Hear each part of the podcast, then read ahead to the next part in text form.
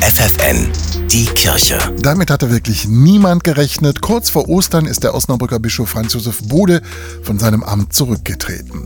Bis ein Nachfolger gewählt wird, kann es jetzt Monate dauern. In dieser sogenannten Sedisvakanz übernimmt Weihbischof Johannes Wübbe die Amtsgeschäfte. Der 57-jährige Emsländer kennt das Bistum gut. Seine ersten Stellen nach der Priesterweihe waren in Osnabrück und Meppen. Er war schon Pfarrer in Spelle. Seit zehn Jahren ist er nun Weihbischof. Als sogenannter Administrator hat er jetzt die gleichen Rechte und Pflichten wie ein Bischof. Ein paar Ausnahmen gibt es allerdings. Ich dürfte zum Beispiel nichts hier so verändern, dass nachhaltig die Struktur eines Bistums verändert wird und dass dann vielleicht ein neuer Bischof sagen würde, hoppla, was haben die denn jetzt in dieser Zeit gemacht? Seine wichtigste Aufgabe sieht Wübbe sowieso darin, einen geeigneten Nachfolger zu finden, der das Bistum im Sinne der Menschen leitet, die in der Kirchenregion leben. Ich hoffe immer auf eine Art und Weise, dass viele Menschen merken, dass die Kirche für sie da ist und dass wir miteinander gut die Zeit und auch die Gesellschaft gestalten können.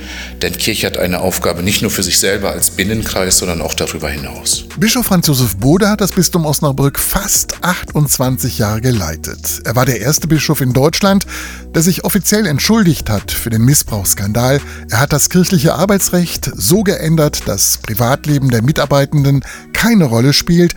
Er hat Frauen zu Leiterinnen von Pfarrgemeinden gemacht. Daran will auch Weihbischof Wübbe anknüpfen. Auch deshalb hat das Osnabrücker Domkapitel ein Verfahren festgelegt, das auch Nicht-Priester an der Wahl zum neuen Bischof beteiligt. Da auch mit den Menschen in das Gespräch zu kommen, wie seht ihr eigentlich eure Situation? Und wenn wir einen neuen Bischof beschreiben dürften, was sollte er mitbringen?